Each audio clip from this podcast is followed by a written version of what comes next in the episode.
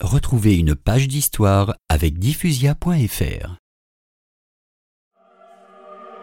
Les Poitevins, qui ont décidé d'enlever dès l'aube la dépouille de Martin par la force, s'endorment. Les Tourangeaux, en silence, ouvrent la fenêtre et quelques-uns se glissent au dehors. Les autres font passer le corps à leurs compagnons.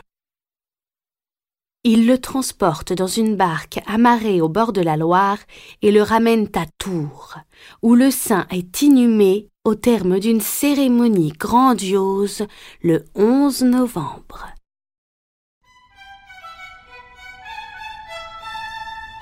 Les miracles se sont multipliés sur le tombeau du saint.